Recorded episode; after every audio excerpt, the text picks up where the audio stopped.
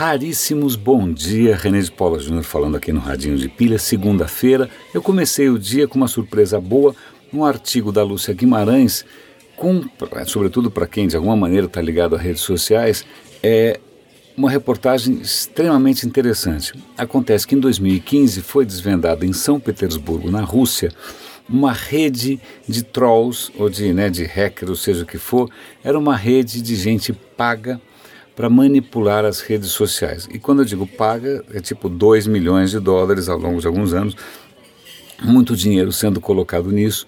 É, o artigo está no Estadão, está em português, tem que ser lido, porque o que é surpreendente nisso que o papel dessa rede de trolls não era só publicar fake news.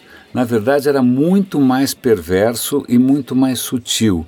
O papel dela era aumentar a polarização nas redes. De que maneira? Eles criaram várias é, iniciativas que pareciam bacanas pelos direitos dos negros, várias coisas ligadas à esquerda. Eles criaram uma, umas organizações, umas comunidades quase extremistas ou um pouquinho mais polarizadas, vamos dizer assim. Mas eles fizeram também a mesma coisa à direita. Eles criaram várias comunidades, páginas, iniciativas e canais para a extrema direita e ficaram assim, literalmente tentando fazer o circo pegar fogo. Então, quando a gente fala, eu pelo menos falo, que por natureza o Facebook é, acaba polarizando demais as opiniões, tem gente que não só percebeu isso, mas como exponencializa essa capacidade de polarização. É, é, bizarro, mas tem ali o depoimento, inclusive, de um, de, um, de um personagem russo que fala que a guerra de inteligência que antes era apenas um meio para você conquistar o fim, ela está se tornando o próprio fim. Então você hoje consegue desestabilizar a, um governo, desestabilizar um Estado, não com bombas, armas, exército, soldado, mas simplesmente jogando as pessoas umas contra as outras. E a pergunta que a Lúcia Guimarães faz é: quem será que está fazendo, ou já está fazendo, ou já fez isso no Brasil? é o narcotráfico, quem está é, é, é, alimentando. E eu, eu suspeito, inclusive, que algumas pessoas que eu já conheci ao longo da carreira acabaram saindo um pouco do radar justamente porque começaram a prestar serviços em favor da manipulação das coisas online. Não precisa dizer que são amizades que eu, eu, eu tive que me afastar porque, mas pela mera suspeita. Então, como isso está funcionando no Brasil? Está aí, espero que a gente descubra um dia né? É, mas acho uma leitura muito bacana. Aí, duas leituras extremamente interessantes que também me chamaram a atenção.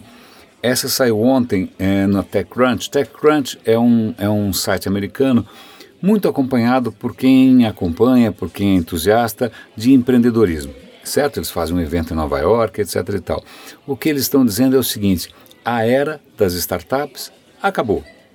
Acabou, acabou, acabou, acabou. Não adianta tentar fazer um novo Vale do Silício, tentar fazer mil incubadoras, etc. e tal, porque não faz mais sentido. O que eles é, tentam provar, e eu sou absolutamente convencido disso, é que a época em que alguém numa garagem ia mudar o mundo, mudou. E aí eles tentam explicar por quê. Primeiro, porque tudo hoje favorece os gigantes. Né? mesmo se eu pego um tema, ah, inteligência artificial, o que A inteligência artificial não é tão complicada. Para inteligência artificial funcionar, você precisa de quantidades colossais de dados. Quem tem quantidades colossais de dados? Os gigantes. Aí eles vão comentando por, ah, internet das coisas, drone, é, hardware. Eu falo, não, hardware é muito caro prototipar, é muito difícil escalar e quando isso vira um produto, o custo cai muito rápido, comoditiza. Então eles vão mostrando várias frentes que a gente poderia encarar como frentes né, para startups, mas todas elas, na verdade, não têm a, a menor chance, talvez a única chance seja de serem compradas a peso de ouro por quem? Pelos gigantes.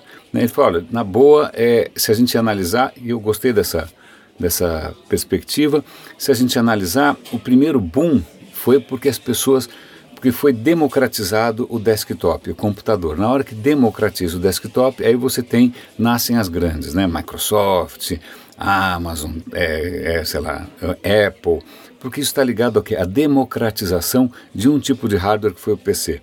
Aí o que acontece? Vem uma nova onda de gigantes, Uber, Airbnb, que se beneficiaram do bom dos smartphones. Então você tem um novo hardware sendo democratizado e com isso vem uma primeira oportunidade de ouro para que alguns aplicativos realmente dominassem o mercado. Né? Mas qual é a chance de que alguém domine o um mercado que já está.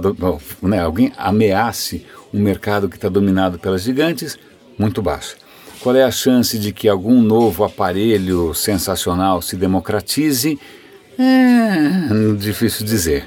Então, eles mencionam que, na verdade, a economia, ou pelo menos a inovação, ela é pendular. Em algum momento, em alguns momentos, ela favorece os, as pequenas, que, né, como se fossem os mamíferos, depois do meteoro que matou os dinossauros.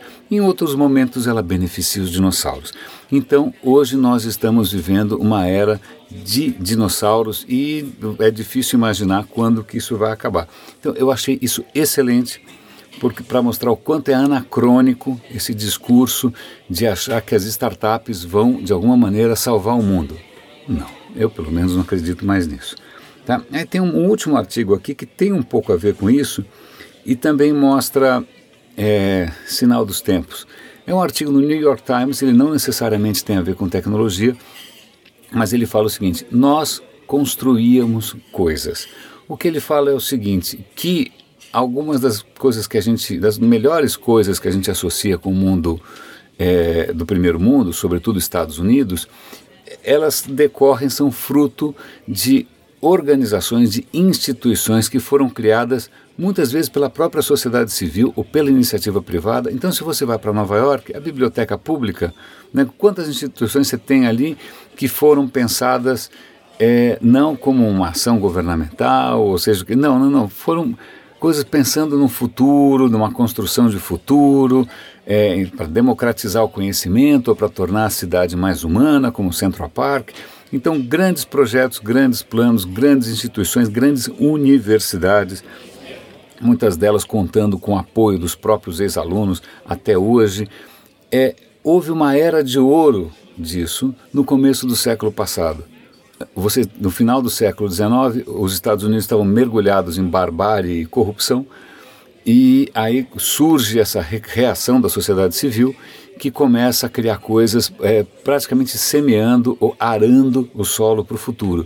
E ele fala: parou, ah, parou. Talvez porque a sociedade não tenha mais uma visão é, otimista de futuro, ou pelo menos uma visão de um futuro é, que atenda a todo mundo, uma visão comum de futuro então, por conta disso, a gente está perdendo essa perspectiva não só histórica, né, mas também coletiva. A gente, de novo, está insistindo nessa coisinha das startups, que é o quê? Aumentar a concentração de renda, gerar mais desemprego.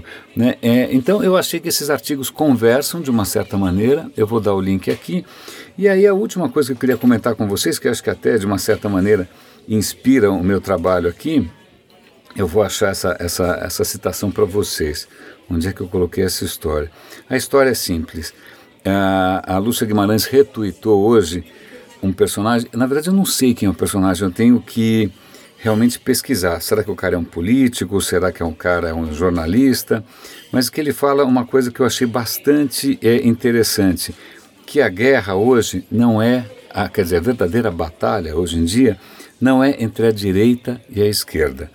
A batalha é entre a indecência incompetente, imprudente e orgulhosa da própria ignorância, né? é, quer dizer, é a batalha contra esse tipo de barbárie, de estupidez arrogante, né?